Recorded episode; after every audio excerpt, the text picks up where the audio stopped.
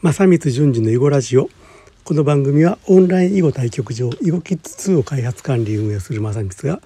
囲碁のことを話したり話さなかったりするラジオですと、まあ、このラジオね最近あの Spotify とか Apple のポッドキャストとかねあとは Google ポッドキャストとかに流すように、まあ、し始めたわけですけども、まあ、それでちょっとポッドキャストのことをちょっといろいろ調べていてあの囲碁ポッドキャストなんかでね検索してみたりするわけですよ。でね見つけた一本のあのポッドキャスト番組がありましてねもうほんえー、っと2010年っていうから11年前なんですけども、えー、っとボードゲームおっぱいというポッドキャスト番組で、え、っとボードゲーマーの2人がねいろんなボードゲームを紹介していく番組だったんですけども2010年の第5回で囲碁が紹介されてたんですよね。まあ、紹介っていうかね、えー、とその2人があのちょっと囲碁をやってみてちょっとその辺のか紹介というよりはもうなんかその時に思ったこと感想をなんか、まあ、30分ぐらいにわたっていろいろ喋っている番組だったんですけどもまあなんていうかあの、まあ、2人ともねあのそういうゲームに対するリテラシーというかねいろんなゲームをこう理解してやる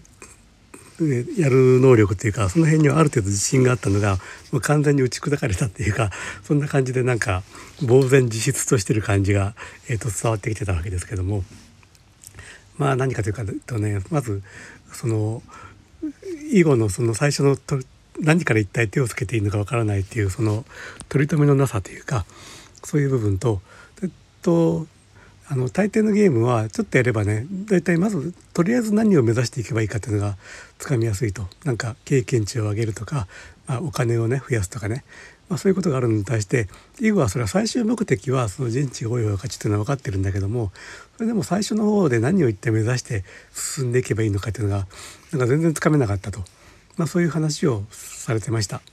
まあ、決してそれを囲碁ディスってるんじゃなくて、まあ、それでなかなかつかめなかったけどもまあなんかすごいゲームってことは分かったみたいな なんかそんな話だったんですけども。でこれ聞いて思ったのがねまさにね私がやってるその9位認定というのがね、まあ、そういう部分を補うというかそういう囲碁の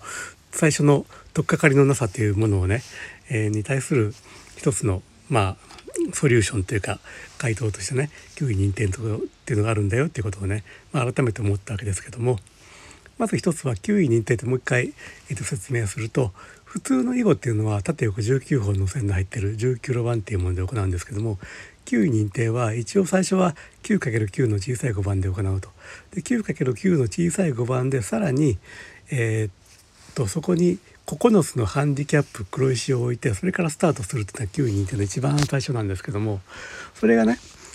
えーと、盤のサイズが小さいだけでなくてそういうハンディキャップをいっぱい置いてるとそこにまず白石が何か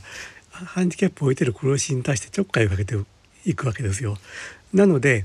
あのだだっ広い碁盤の上で一体どこで何をしていけばいいのか分かんないという状況ではなくてとりあえず白石が何かやってきたところでどう対応すればいいかどう対処すればいいかということを考えればいいという形でまずあの焦点が絞られると、まあ、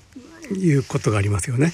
小さい碁盤でたくさんハンディキャップを置くことによって、えーと、打つ手の焦点が絞られるということが一つとそれからもう一つは当面何を目指していけばいいかっていうのがまあそれだけハンディキャップを置いてるとまあ最初の頃はいろんなミスが出てあの勝ったり負けたりするわけですけどもそのミスをまあ終わった後でこういうことをしないようにしましょうみたいにまたあの色の強い人からね教えてもらうことによってだんだん上手くなっていくわけなんですけどもそうすることによってハンディキャップが1個また1個と減っていくわけですよ。最初9つ置いてたものが8つになって7つになってでそれが9位認定という名前の通りに、えーと、4えー、と9つ置いて勝ったら40球ですよと。あ9はねアルファベットアルファベットの9ですけどね。で1個減って8つで勝ったら35球ですよ。7個で勝ったら30球ですよみたいな感じになるわけですよね。ということでその当面何を目指していくかというのが、えー、とそのねハンディキャップを減らしていって球を1つずつまあ5つずつですけども、えー、と上がっていくというのがね当面の目標となるということがありましてですね。それであのボードゲーマーのお二人が感じたえっ、ー、とね囲碁のその最初のとととっかかりのなさもう広い湖に石をポンと投げるみたいなねそういうとっかかりのなさというものが狭い盤面で焦点が絞られるということでだいぶ解消されると。それから一体何を目指していけばいいのかということのえー、っと ことがちょっと分かりにくいという部分については、えー、あのミスを減らすことによってハンディキャップを減らしていくことに、えー、っとで給位を取得していくことを目標にすればいいということでね当面の身近な目標が与えられるという部分がありましてでこういうことでその囲碁というゲームのねもう最初の最初の取っかかりのなさとっつきにくさという部分が、まあ、9位認定によってだいぶ解消されているということなんですよね。はいということでえー、っと何だったっけ？あそうそうポッドキャストで囲碁っていうのを検索して見つけた11年前のねえー、っと放送放送を聞いて